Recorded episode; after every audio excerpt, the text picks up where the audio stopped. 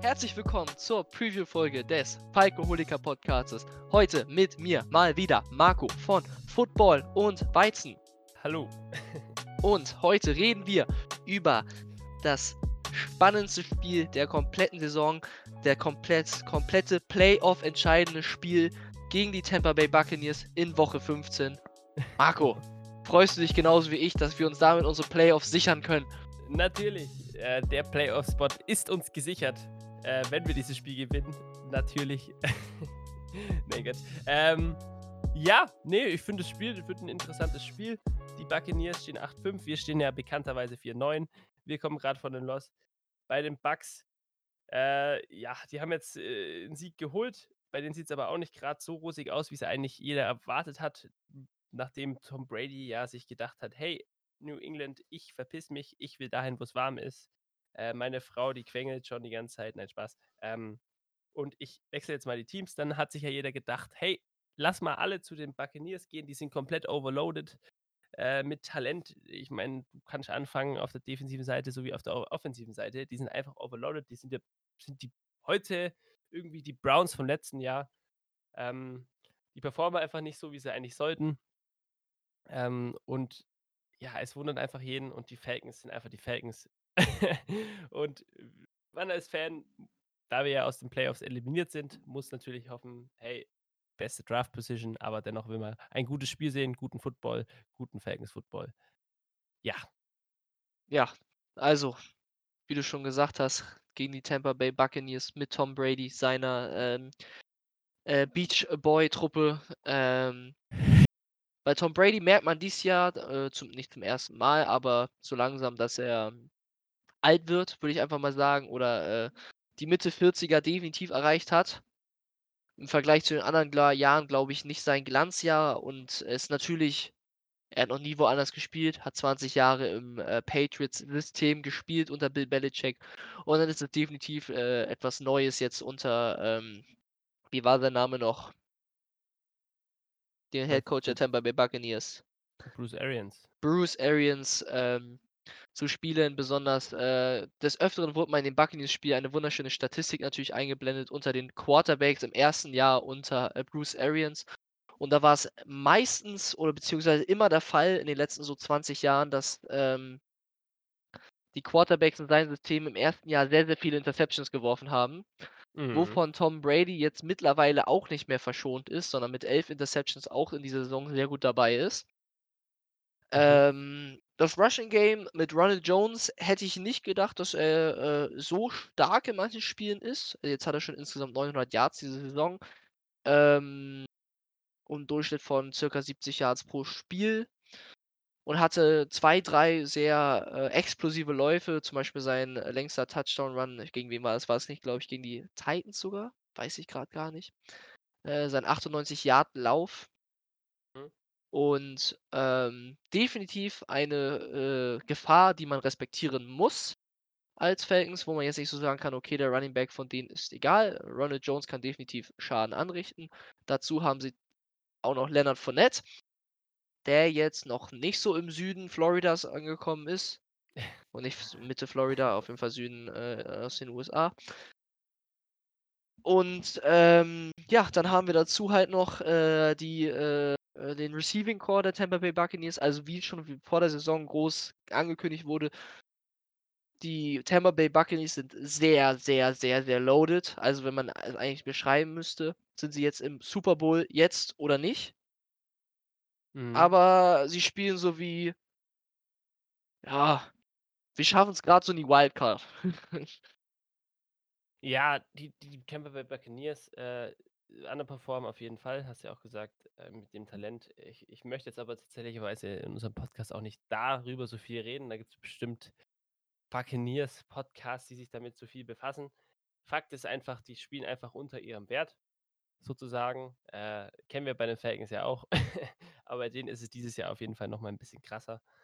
Ähm, Matchup-technisch siehst du, die, die, die stehen statistisch gesehen besser dran als die Falcons aber es ist immer noch ein Divisional Game. Äh, es ist immer noch alles möglich. ich ich ich ich sage also, ich finde, das ist 'n Spiel, das können beide Teams auf jeden Fall für sich entscheiden. Das ist kein: „Ja, okay, die einen gewinnen so oder so.“ Ähm, es ist 'n Spiel, das können beide Parteien gewinnen, auf jeden Fall. Das ist richtig schwierig, Definitiv. tippen.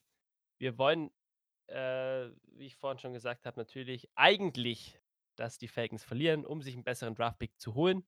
Aber wenn wir ehrlich sind, Till, geht's dir v eventuell genauso wie mir. Eigentlich willst du sie gewinnen sehen. Irgendwie ist es immer doch 'n besseres Gefühl, wenn das eigene Team dann gewinnt und dann kann man entspannt schlafen gehen. Weiß ich nicht, warum das eigentlich so ist, aber weißt du, was ich meine? Ne, mein Wochenende ist viel schöner, wenn die Falcons verlieren, besonders der Montag, wenn ich dann zur Schule gehe. Aber das ist ja jetzt eh grad nicht so mit Lockdown, also online morgens im Unterricht, aber trotzdem darf ich mir dann was von meinem Panthers-Fan aus meiner Klasse anhören, dann aber zufällig nicht, wenn er auch noch verloren hat, deswegen ist alles okay.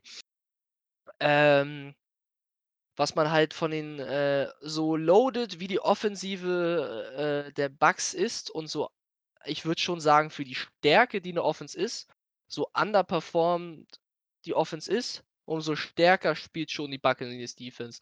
Also, die Buccaneers Defense darf man dieses Jahr definitiv nicht aus den Augen verlieren, besonders mit den beiden mit dem Linebacker-Core-Duo mit Devin White und Lavonte David. 2 sehr gefährliche Linebacker, die auch schon beide jetzt insgesamt, äh, schnell mathematisch multiplizieren, 217 Total Tackles haben.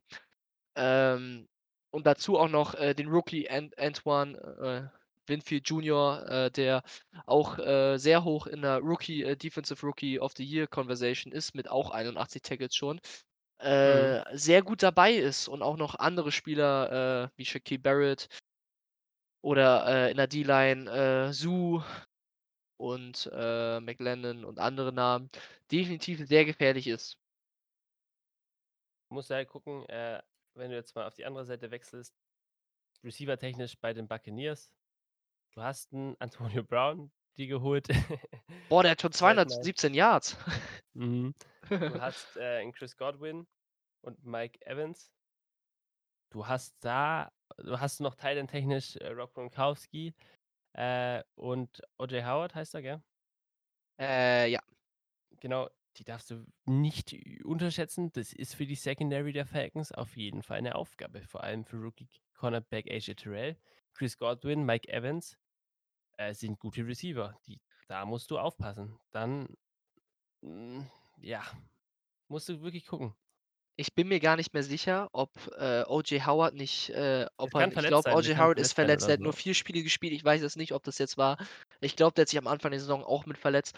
Und Chris Godwin, ich weiß auch gar nicht, ob der wieder fit ist. Ähm deswegen auf jeden Fall 9 Spiele gespielt, nur von 13, deswegen weiß ich das grade. Müsste man muss ich in müsste man in den Injury Report gucken, der dann heute rauskommt oder in die auf die IR-Liste der Buccaneers, sind wir uns grad nicht sicher, Mhm. aber wie du schon angesprochen hast, sehr gefährliche Waffen. Aber man sieht auch deutlich, Tom Brady verteilt den Ball. Weil, ähm, der Spieler mit den meisten Receiving Yards ist Mike Evans mit 669. Das heißt, nach 13 Spielen noch kein 1000-Yard-Receiver, obwohl viele Mhm. Spieler jetzt so langsam jetzt im Verlauf der Saison, auch Calvin Ridley als Beispiel jetzt letztes Wochenende, äh, die die 1000 Yards erreichen oder definitiv schon das Wochenende davor mit anderen Kandidaten wie, äh, Travis Kelce, Tyreek Hill, ähm, Stefon Diggs oder, ähm, DK Metcalf. Und daran sieht man halt, Tom Brady verteilt den Ball. Er hat natürlich auch von den Receptions her sind Mike Evans und Godwin haben schon die meisten. Die anderen sind aber auch gut dabei. Jetzt Antonio Brown halt 25 jetzt in den letzten 5 Spielen sogar schon. Ähm es gibt keinen eindeutigen Number One. Okay, zu dem werfe ich jetzt immer, würde ich einfach mal sagen. Und deswegen wird's halt noch umso gefährlicher für die, äh, Falcons Secondary, äh, besonders durch die Probleme, die wir schon des Öfteren mit, äh, Oliver oder, ähm, Sheffield manchmal hatten in die Saison, aber auch AJ Terrell, der doch eine gute Saison spielt, aber es doch auch definitiv eine Aufgabe wird, diese aufzuhalten in dem Spiel. Mhm. Ja. Äh, ich ich würde mal sagen man man kann sich's trotzdem angucken, das Spiel. Das Match-up wird immer noch gut. Ich meine, hm, die jungen Leute bei den Falcons, die werden nur besser durch mehr Erfahrung, durch neue Spielerfahrungen. Hm, ich in in ferner Zukunft vielleicht ist es ja 'n Spiel, das die, äh, Falcons überraschend dominieren wie bei den Raiders. Das wäre natürlich schön, Tom Brady, äh, einen reinzudrücken nach diesem Super Bowl. Äh, das wäre noch fantastisch. ähm, und ja, wie gesagt da sind 'n paar Matchups da, die muss man sich angucken. Wo liegt 'n dein Pick, Till? Äh, mein Pick ich wollte grad erst mal googeln, wann, äh, das letzte Spiel von den Patriots gegen die Falcons war. Okay, es war es gab schon ein, äh, Wiederaufeinandertreffen nach dem Super Bowl. Mhm. Ähm, das heißt, es ist jetzt nicht das 1. Spiel der Falcons gegen Tom Brady nach dem Super Bowl. Mein Pick, hm also, wir haben schon sehr oft auf die Falcons getippt und sie haben verloren. Ich habe mal unentschieden auf die Falcons getippt, sie haben gewonnen, aber dann auch in der nächsten Woche wieder verloren. Wir haben darauf getippt, dass die Falcons verlieren. Sie haben das 1. Mal gewonnen und das 2. Mal dann wieder verloren. Das heißt, jetzt natürlich die Frage, ähm, ich sage, das Spiel wird nicht stattfinden. Nein, ähm, ich würde Irgendwas Neues erfinden. Deswegen irgendwas Neues, weil beim 1. Mal klappt ja immer. Nein, äh, jetzt, äh, Spaß beiseite. Ich würde mich natürlich freuen, wenn die Falcons gewinnen aus, äh, ja, einfachen, äh, Fangründen, dass man sieht immer gern sein Team gewinnen.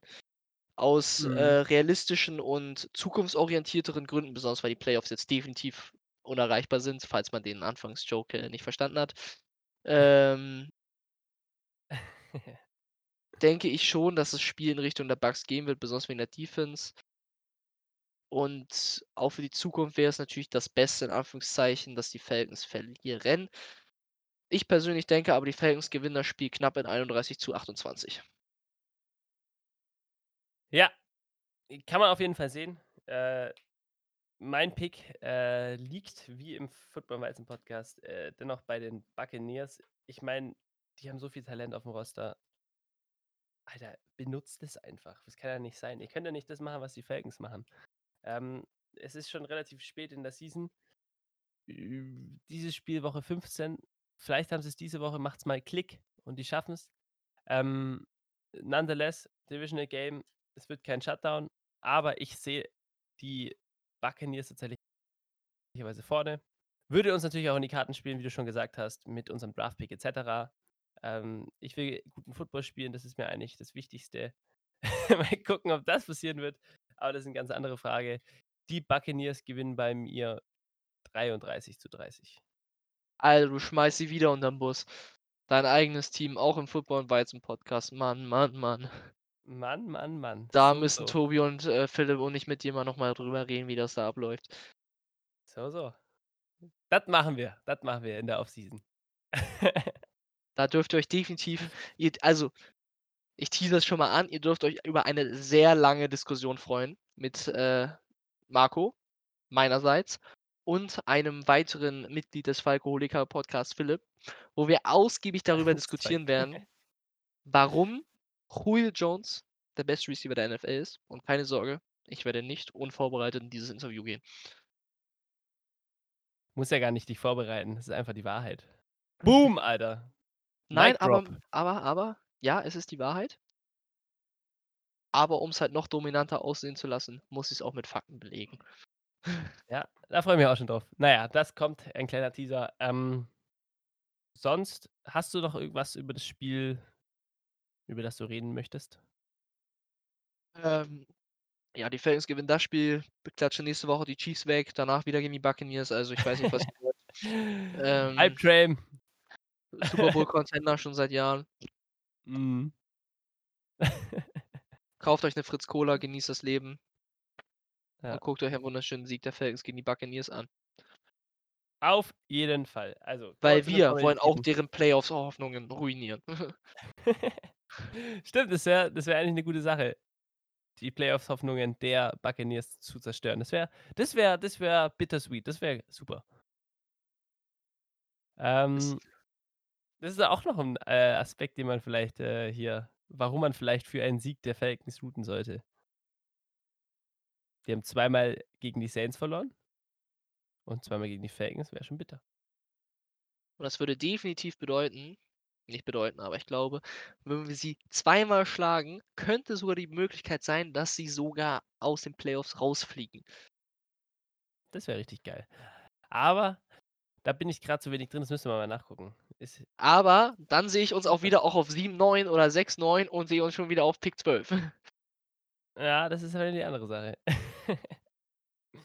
Oh Gott. Ähm, kommen wir zu den Formalitäten. Würde ich mal behaupten, folgt Till auf Instagram at Germany für alle Updates zum Thema Atlanta Falcons, für nice Edits, für alles rund um die Thematik Draft, Offseason, neuer GM, neuer Headcoach etc. Ähm, werdet ihr natürlich da mit allen Informationen versorgt. Guckt vorbei, lasst ein Follow da. Wie immer. Ja, ich muss mich einmal noch mal kurz korrigieren zu der letzten Episode, wo ich meinte, in der NFC East hätten wir selbst noch bessere Chancen. Die Wash das Washington Football Team steht 6 zu 7 und das ist einfach einfach sehr traurig für, äh, die aktuelle Saison und deswegen folgt Marco auf Football und Weizen auf Instagram, auf Twitter oder hört euch deinen Podcast an, wo die sicher auch das Washington Football Team thematisieren und wie die 6-7 stehen können und die Falcons nur 4-9. Deswegen, ja, danke, dass ihr uns diese Folge mal wieder wunderschön unseren zwei klangvollen Stimmen zugehört habt. Wir freuen uns auf das Spiel am Sonntag. Wir hören uns in der nächsten Woche bei dem äh, Recap des Spiels. Und dann würde ich einfach mal sagen, auf Wiedersehen. Reingehauen. Servus.